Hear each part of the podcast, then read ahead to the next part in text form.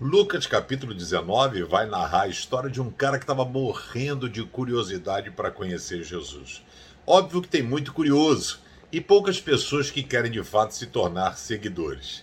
Ele era publicano, coletor de impostos e a galera não curtia, porque lá em Israel o pessoal não gostava de pagar imposto, bem diferente aqui do Brasil, a gente adora, né?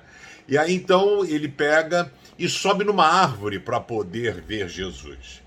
Jesus estava passando por ali, Jesus ele olha muito mais além da, do que aparência. Ele olha para o coração daquele cara e viu, rapaz, esse cara está precisando de ajuda. E fala, Zaqueu, desce da árvore porque hoje eu vou repousar na sua casa. Olha só que coisa irada.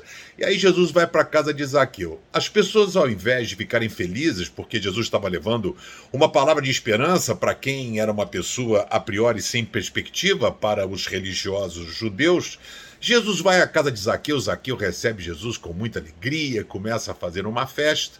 E ele sempre era acusado por, de repente, ficar charcando as pessoas, cobrando mais impostos.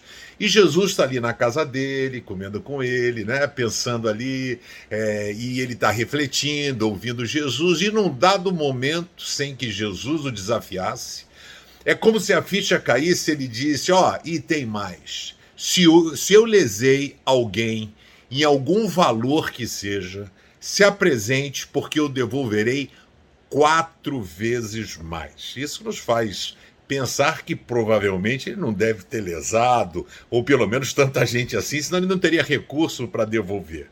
Mas quando ele mostra que não estava sendo dirigido por sentimentos humanos, mas estava olhando além de si mesmo, Jesus então para tudo e diz: Hoje a salvação chegou a essa casa. Chegou porque ele correu atrás de Jesus, chegou porque ele teve a consciência das suas limitações e porque Jesus estava presente. Você consegue saber quais são as suas limitações?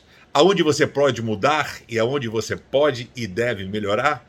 Jesus está aqui para isso. Valeu? Que Deus te abençoe. Um beijo.